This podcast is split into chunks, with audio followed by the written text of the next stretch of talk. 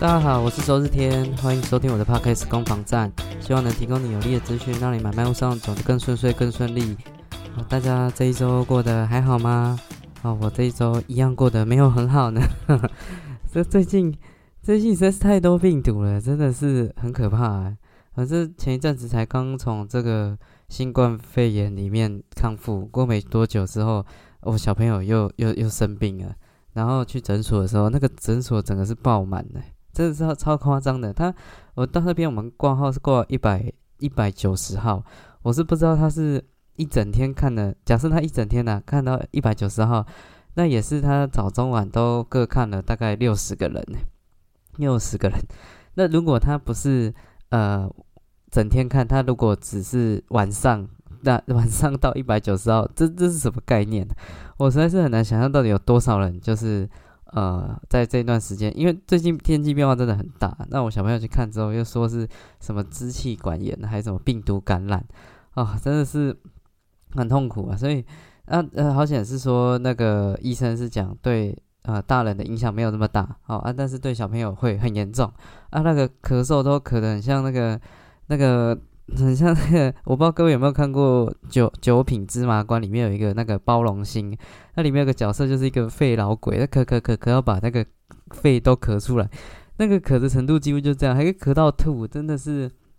我实在是觉得，嗯，能把小朋友抚养长大健健康康是一件真的是很了不起的事情啊！这让我也不禁有想到说，这个很小时候，我记得我大概五六岁的时候，那曾经就是呃，我身体又不舒服，可是。呃，我就故意演的比较严重一点，哦，就是身体不舒服，然后就是装作很严重，然后想要看妈妈的反应会怎么样啊？结果没想到我我妈原本都很耐心的，就是啊，你不要你不要哭啊，你不要哭哈啊，这样不舒服，就这样给我秀秀啊呢。结果没想到，忽然过了一个点之后，我妈就哭了，我妈就溃堤这样。她说：“你到底哪边不舒服？”我心里想说：“啊，完了，这个演演太凶了，演到后来吓到妈妈，对吧？”然后后来就是赶快再给自己一个台阶下，就说：“哦，好了，我好一点了。”这样，我只能说，真的看小朋友就是不舒服，这对爸妈来讲是蛮折磨的一件事情啊。那。也是希望说，这个不管你是用任何的收听软体，或者是呃，下这用任何的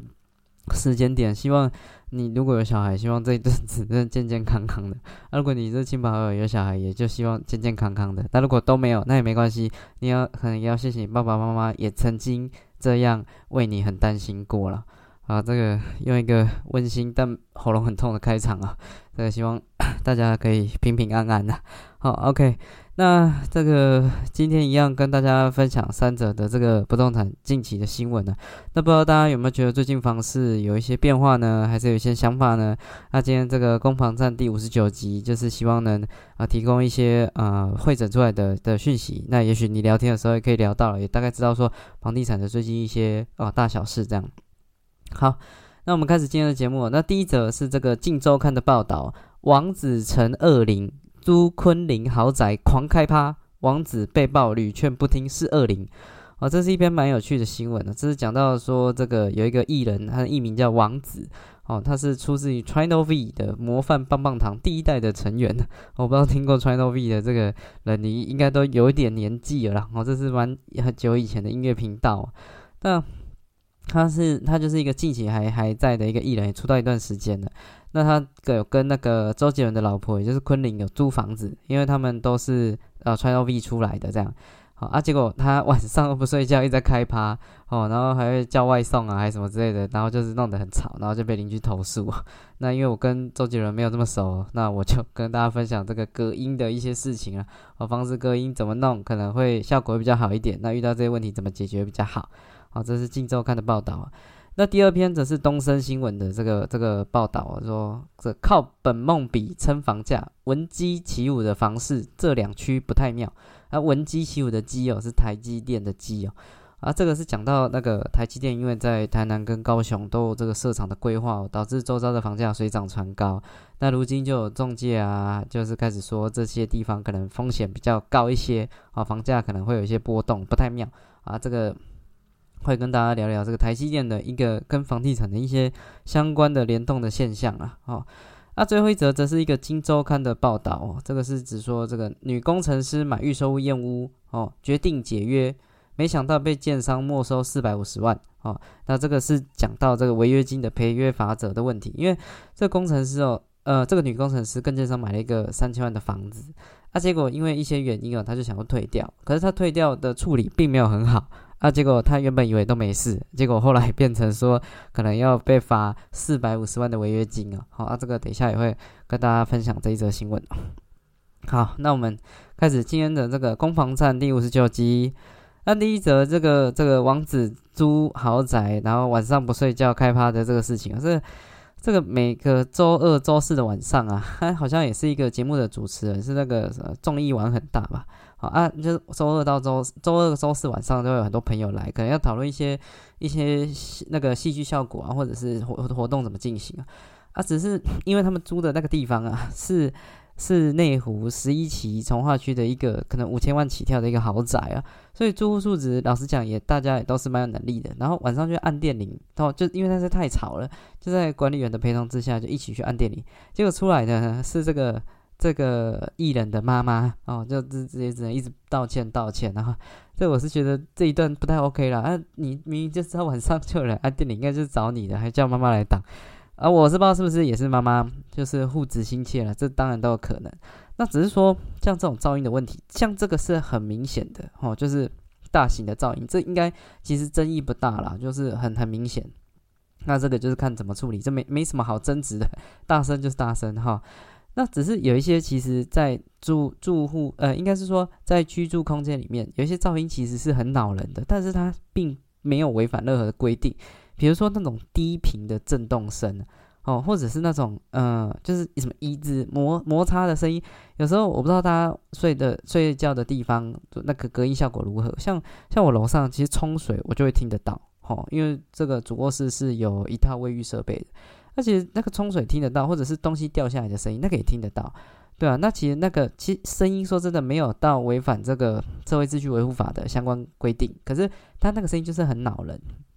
那像这种到底怎么办呢？哦，我这个跟大家分享一下，你可以从两个面向，从你的如如果你没办法上面去跟他沟通的话，你可以从你家里看怎么去处理啊，就是基本上可以分成这个降噪跟吸音啊。降噪降低噪音，怎么样做可以降低噪音呢？就是你的墙面啊，尽量呃，比如说选择那个粗糙的，就是你你做一些你的墙面做一些处理，让那个声音的折射跟回回荡不会这么的明显啊。哦，不然的话，你下面很像一个那个声音就在你的房子里面一直上面可能只有一个声音，可是，在经过你的房子折射反射加持之下，变成很多声音，那其实你就会觉得很吵，所以。你可以透过降噪的一些措施，让墙面变粗糙，或者是让一些东西让那个反射去破坏那个反射。哦，你东西比如说把一些高低差啊，把一些呃桌椅啊，把一些呃就是让高低差，让声音的折射不明显。好，那这样就有机会可以降低房子那个声音在你房子里面那种产生的效应。那另外一个呢，则是吸音啊。什么东西可以吸音？软的材质可以吸音哦，像什么布布帘啊，呃呃窗帘啊，或者是毛毯啊，呃地毯。好，抱歉，这个身体还不太舒服啊。哦，那像这种软的材质都可以有助于达到这个吸音的的效果。哦，布啊，哦这种毯这毯子类啊，等等这那降噪跟吸音同时进行，那你就可以让声音在你的房子里面产生的这个这个重效比较低一点呐。好，那除此之外，你还可以从天地壁的角度再去把这个声音的来源去做一些处理。什么叫天地壁啊？就是因为有时候声音假设是从上面来的，那呃，其实有时候房我其实做天花板的用处就在这边了。如果你做天花板，我们通常是可能为了让线路或者是美观走在天花板上面。可是其实天花板也有一个很大的功能，就是你可以把这个隔音的一些材料，哈，这个加在这个天花板里面，那就可以让你不是直接啊。接触到那个上面的这个声音的来源哦，那这样其实也是有助于说让这个声音的，呃，这让声音变小哦。所以你做天花板哈，做隔音有隔音效果的天花板，好，这是天的部分。那地呢？地就是地板，也可以做一些软的材质，比如说木地板、木木质的家具或者木质的这种这种材料，其实对于说隔音效果，其实真的是良好的哈。真的是良好的。那你做一些木地板，也可以有助于你不会去吵到别人，然后这地板的部分，地板的材质。那如果你都是瓷砖，你当然就是扣扣扣扣扣，像像嗯，我们家是比较原始的，就是都是一些呃比较旧式的瓷砖，那其实就是声音会比较明显。那这是天跟地啊，那最后是壁，壁就是墙壁的部分。墙壁当然又有分成说这个窗户，现在有那种真空的那种隔音气密窗，其实那个效果都已经很好，可以降低到七十五到九十五帕左右。好，那它是那个是呃窗户的部分嘛，因为有时候声音是从窗户传进来的。哦，那个真的有差哦，像我卖一些那个十年内的新城屋，那有一些是靠那个高架，它那个那个用那个双层的气密窗，真的是一点声音都没有，超强的。一打开就跟那个赛车场一样，哈，舒马特这样在你前面狂飙。可是如果你关起来，就是超安静，很像那个森林里面，就是那个针掉下来都听得到。那个隔音效果真的是很很很惊人呐。好，那呃，所以如果是窗户的部分，也可以做这样的处理。那剩下就墙面呐，哦，墙面刚刚有提到的，就是如何让它做一些呃这个这个粗糙或者做一些降噪的一些效果，去破坏它的反射。而这些方式都会有助于让你的房子的这个噪音来源缩小了，哦，那但是当然最好最好的方法还是要解决源头啦，就是因为我正在查这些资料，发现说，其实你房子在里面做一些这个吸音降噪天地壁去做很多的处理哦，你还不如哈把这些钱省下来买一块好的地毯。或者是好的拖鞋，上去送给你的邻居，因为其实从那个声音的来源去处理，成本是最低的。我曾经就有一个案例是那个某一楼的那个冷气室外机，因为没有装那个那个呃，就是好像降噪板吧，就是有装一个降噪架，就是因为冷气室外机它会震动嘛，啊，你放在那个阳台的话，它一震动，其实就会低频震动，会不知道房子哪一户就被吵到，可是。这个这个其实找到来源很好处理，真的非常好处理。可是找不到来源，你在你的房子里面去做一些防御性的措施，其实就是很困难，效果也不是很好了。哦，所以是敦木清零还是上策啦。那如果它真的不行，哦，我这个之前我记得也有做过相关的这个攻防战的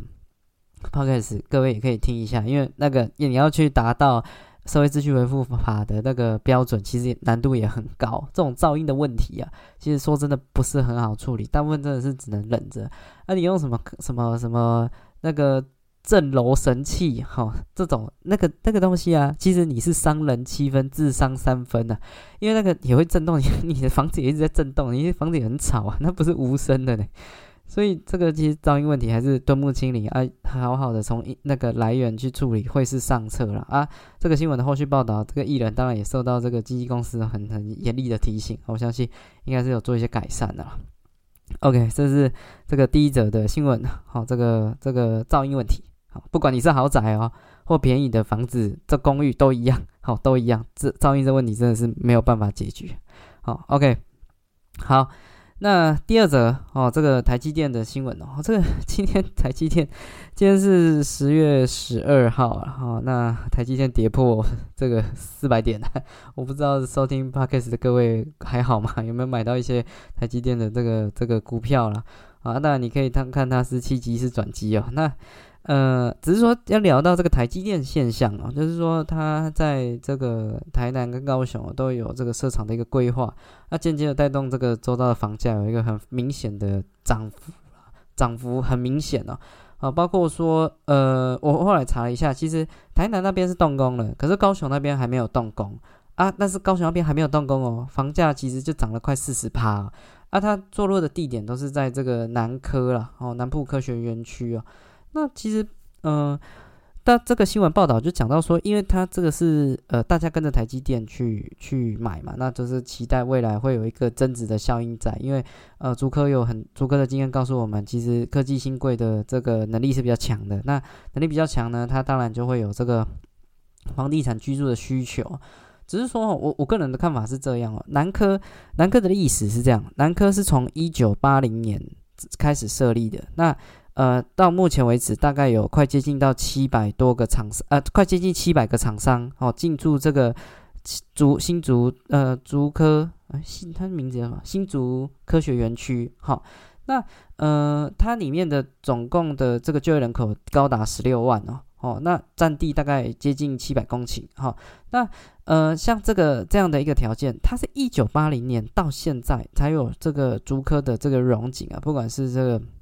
很多的新兴的外围的区域啊，新竹现在有多发展？我们要知道，它是从一九八零到现在，也就是说，这是经过四十一年好才有的一个成果。那南科呢？南科是什么时候开始的？南科是公元呃是那个两千年的时候成立的。好，那目前的这个进驻的商厂商大概有两百三十两百多笔啊，啊，占地大概一千公顷，包括台南、高雄都有呃南科的这个这个地在那边。好，那我我我我这样讲啊，其实竹科发展要多久？我觉得它的效应南科要起来就要多久？因为其实竹科有很多他们。生活圈啊，或者是这个这个呃清大交大的人才啊，还有很多的当时的天时地利人和，才发展有那个规模。在一九八零年科学园区的这样的概念，其实并不是很常见，所以那时候算是一个划时代的一个成功啊。可是后面就后面它不是设科学园区，它就一定会涨啊？对，你要看的是说它后续的这个有没有效应产生起来啊？因为我我查到一些数据，其实像在。低卡上面就会有人去讨论说，就是哎，我去在南科比较好，还是在竹科比较好，对吧？那呃，很多人都是谈到说，像南科那边其实更更荒凉，因为那边就是规划整个。整个地区都是做工那个科学园区嘛，所以很多东西都没有跟上。那在很多东西没有跟上的情况下，哦，有人就在 D 卡上面问说，呃，如果你是要娱乐的话，也没有一个地方比得上台北哈。那有些人就讲说交通问题，还有人讲说是物价问题，有人就反映说在新竹他担心这个呃就是开销很大，甚至比台北还高，会存不到钱。好，那还有一些还有讲到说艺文活动啊，学校的资源啊，这些其实都是。自助盘撑不撑得住的一个很重要的的元素在里面，所以。新是那个竹科花了这么长的时间，让整个呃整个腹地啊，整个生活圈啊，让它成型啊，那才能造就现在的这个状况。南科现在是都还没有这些东西，呀，对啊，所以你说南科真的能撑住吗？我我个人也是认为跟这个这个报道也是持相同的态度啦。因为你光是一个台积电设厂哈，产生五千到八千个职缺，那是你要确定后续这个厂后续会这样子啊，可是。这个企业的的发展，其实有时候它瞬息万变，它也不见得最后是这样做规划的。我自己在的清北市的区域，当初也是讲说，呃，有什么东西会进驻，什么东西会进驻，啊，结果后来也都没有。所以我觉得这个东西。呃，我觉得回归到基本的，就是房价要有一个合理的支撑，其实还是一定要有自助盘的进驻。那南科，我目前我自己觉得，哈，我查到的资讯来讲，呃，在这些其他东西还没有跟上情况下，我认为它支撑是比较弱的，所以它房价波动确实就会比较大啊。当然，也就是。想也也比较多想象空间呐，当然像台北市，你再去期待它有这个这个高一百趴、一百五十趴的房价涨幅，这个应该是难度颇高。可是你在这些区域，它因为它的那个单价比较低，都还是有机会实现呐。哦，所以这是我大概针对这个那这个这个台积电效应的一些看法了。那这个。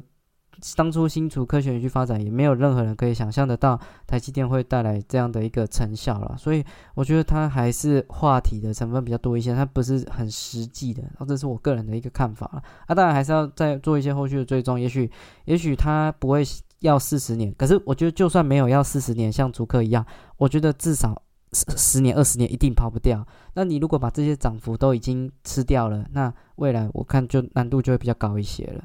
OK，好，这大概是第二则要跟各位分享的这个台积电效应的新闻。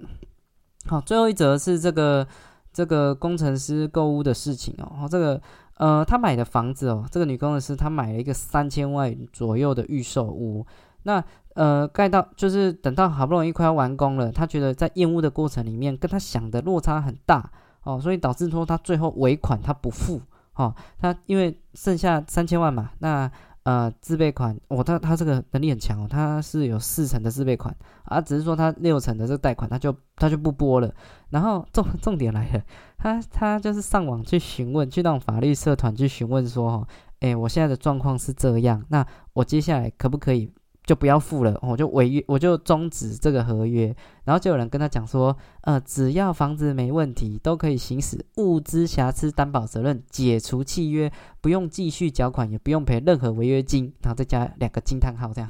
哦啊，这个，然后这个这个女工程师看到这个就想说，哦，那那那没问题啦，那就这样，那就他就直接寄承认信给建商说，哎，我就要解约了，这样，哦，我就解了，不继续了。啊，结果那个建商想说你这是哪一出啊？他也不理他，他就直接按到那个时间一到，就叫他说：“哎，你要汇款了，不然你就要没收价金总价金的十五 percent 啊，也就是四百五十万哦，作为这个赔偿赔偿的机制哦。”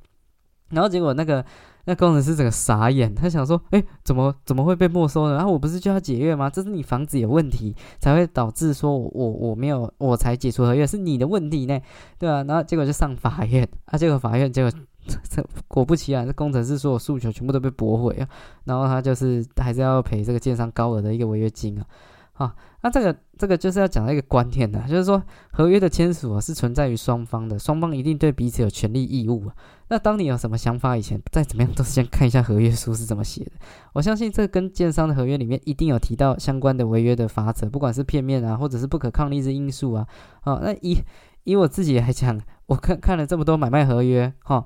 最常见的有大致上啦，就是呃，因为它每个时间点其实都会有一些相关的权利义务，比如说。呃，卖方啊要把权状拿出来，或者是买方要汇款哦，什么时候要汇多少钱，都有权利义务要会有一个时间在。你只要一违约啊，它其实就是以已付价款的千分之一每日做计算，好，那就是看那时候你付多少钱了。好，那像这个案子，它是一千两百万，好，他他付了一千两百万嘛，那千分之一就是一天一天的话就是一万二啊，一天哦，所以。你说这金额大不大啊？这这蛮大，一天一万二，一万二可以住非常好的房间，很吓人的。那一天一万二，两天就两万四，三天三万六，这样每天去做计算，哦，所以这个金额其实是很惊人的，而且合约书上大致上都有写相关的、相关的这样的条文在里面。好，那当然因为权利义务嘛，也会约束彼此啊。当然一样，建商那边一定也会有一些违约的法则了。那只是说，当然走到最后，到底这些球场这么高的金额会不会成立，这是另外一档事啊。法院基本上会针对有四个四个会裁量的项目啦，哦，这是这一篇报道里面有提到的哪四个项目呢？第一个就是对象了。如果今天是这个自然人对法人，就像这个案例，工程师对建商，那他会因为保护这个自然人的原因，他会呃会觉得合那个合约的解释会比较对自然人会比较有利。好，而会对法人会比较不利，因为他认为法人通通常是比较有有能力去解决这些问题的。好，这是这是第一个会考量的。那第二个就会考量说，到底有产生了什么损害跟这个利益的减少了。好，就是说建商如果不卖给他，好像这个违约的案例，现在卖不卖给他，他原本卖给他可以获得五，假设了哈三千万，假设他原本可以获利五百万，他因为没没卖给他，他就损失了五百万嘛。哦，那。可是，如果你要求偿到六百万、七百万，那当然就不合理了嘛。然后，因为你的损失其实没有到这么多，他今天会针对说这个实际上造成的损害有多少钱，然后再去做一个衡量。如果甚至讲直接一点，在很源头、很前头，假设一开始只有付十万就违约，你要去求偿一百多万，这个都会有违反比例原则的问题。那第三个呢，则是针对那个双方的这个履行的状况啊，因为。因为彼此之间都会有一些权利义务需要去执行嘛。如果你之前都按时缴款，你只有在这时候出状况，那法院也会斟酌。可是如果你前端就恶行重大，你就一直一直蓄意的啊不缴钱啊，或者是这个态度恶劣啊，哦一直债务的履行上面每次都有延迟啊，都有一些呃状况产生的话，那那可能也会就会重演的啊。但是如果你只有这次出状况，法院也会斟酌看看。那最后则是说你恶意不恶意啦，啊，就是你的是知情不知情哦，这些当然这个在举证上面就是要你你如果要举证对你有利，那你要自己提出相关的证据，就是我我不是恶意的啊，然后又或者是说对方要证明你是恶意，然后才能去做一个比较高的金额的这个球场啊。所以基于这四个面向啊，